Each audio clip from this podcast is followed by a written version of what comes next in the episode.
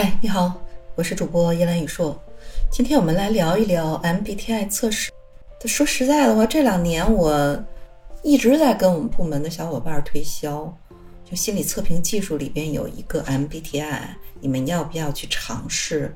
我十几年前美国原版的 MBTI 培训教材，没人理我。这怎么现在突然之间 MBTI 大火了？你搜一下这话题，MBTI，新浪微博阅读次数十六个亿，抖音平台播放量超过十一个亿。去年年底，韩国曾经推出一档社交观察类的综艺节目，叫 MBTI Inside。节目里边将十六种人格类型的人放在一块儿，观察其同居的化学反应。这个观察类的综艺节目也带火了 MBTI 的这个大热。那么 MBTI 它到底是一个什么样的这个测试呢？MBTI 全称叫做迈尔斯布里格斯类型指标，是美国作家伊莎贝尔布里格斯和他的母亲凯瑟琳布里格斯在上个世纪四十年代编制的一种人格的这个测试。那这一个测试的基础来自于。著名的心理学家荣格提出的心理类型理论，荣格是将人的这个类型分为外向和内向，内向用 I 来代替，外向用字母 E 来代替。另外呢，感觉用 S 替代，直觉用 N 来替代，思维用 T 来替代，情感用 F 来替代，一共是。三组对立的这样的一个维度里边，人的性格偏向可以组成八种类型。迈尔斯和他的这个母亲在此基础上又增加了一个维度，加上了判断和知觉，构成了十六种类型。每一种类型都用四个字母来去表示。那么，公司用 MBTI 来筛选员工。然后，员工个人用 MBTI 来规划职业发展，这靠谱吗？应该说呢，是在上一个世纪的四十年代，MBTI 问世之后，首先这个测试广泛应用于通用电气、标准石油公司、纽约人寿保险公司这些公司用他们这个测试来进行 CEO 的自评、面试应聘者以及评估是否。该向某一种性格的人收取更高的寿险的费用。然后，随着这个 MBTI 测试工具的商业的这个推广，很多的求职者呢也将测试的结果作为自己个性的一个主要的标签，然后并且用 MBTI 的一些分析的话术去推销自己。传说啊，有一些秘密的组织挑选特工的时候，也会使用到 MBTI 的这个测试。从商业推广上来讲，MBTI 是现在最流行的性格测试。这为什么说它的商业推广相当的成功呢？你看，我接受 MBTI 教育的时候，是在前一家集团公司的人力资源部里边接受的这样的一个职业训练。那个时候，它已经广泛的应用于企业培训、职业咨询和个人成长的这个领域。而且前几年啊，一五年四月十一号的时候，《人民日报》就曾经发布过《二零一五求职季》，标题就是十分钟二十八道题，看你适合做什么样的一个工作，就跟这个 MBTI 测试相关的一个微博。而且呢。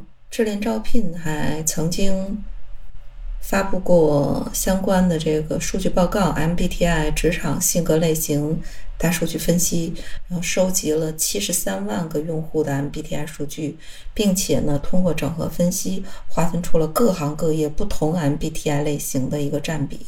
那所谓的这个大热的十六种人格的这个测评。是不是能够真的定义我们呢？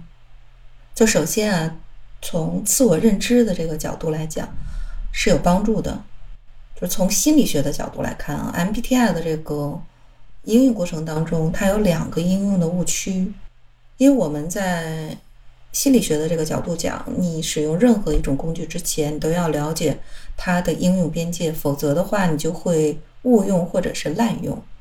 那它的这个应用误区实际上是有两个层面。第一个呢，用 MBTI 测试的结果限定了自己，因为你看网上现在很多测 MBTI 的，给自己弄一弄一个这个类型的一个型号，然后再看上就网络上有一些相关的评价，就开始对自己进行一个否定式的一个判断。比如说，嗯，有人会说，哎，你看我我是 INFP。这就是林黛玉类型的多愁善感，哎，我觉得测的真的挺准的。你看，我就就这样，我看个电视剧，我追追剧，我都能哭成泪人一样。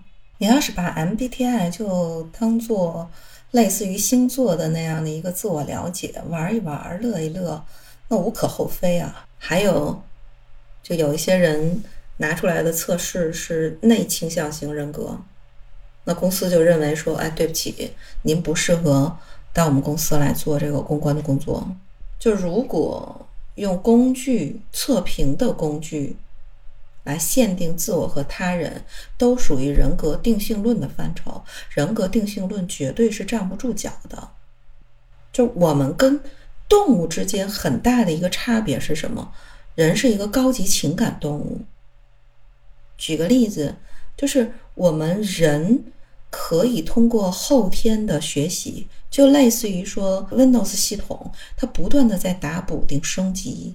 我们可以通过后天的实践学习，不断的来完善我们自己。假如说你就人格定性了，那意味着说这个人是永远不会变化的。这个我觉得太武断了。第二个应用的问题就是直接跟职业选择挂钩。这个也是有问题的。那对职业选择来看呢？MBTI 这种测试的工具只是让你看到有更多的职业的适应性的可能而已。但用它来定位职业，我觉得不是特别合适，因为你的兴趣、能力、价值观跟这个工作是不是匹配，包括你现在目前的生活状态。工作的自主性、灵活度都是重要要考虑的因素，所以人格测试啊，不应该成为职业选择的主要指导。就 MBTI，它只是一种测试的工具，它测试的是人的偏好，但并不能测试出一个人的能力。就像一个人，他喜欢思考，但并不代表他善于思考。就不管我们。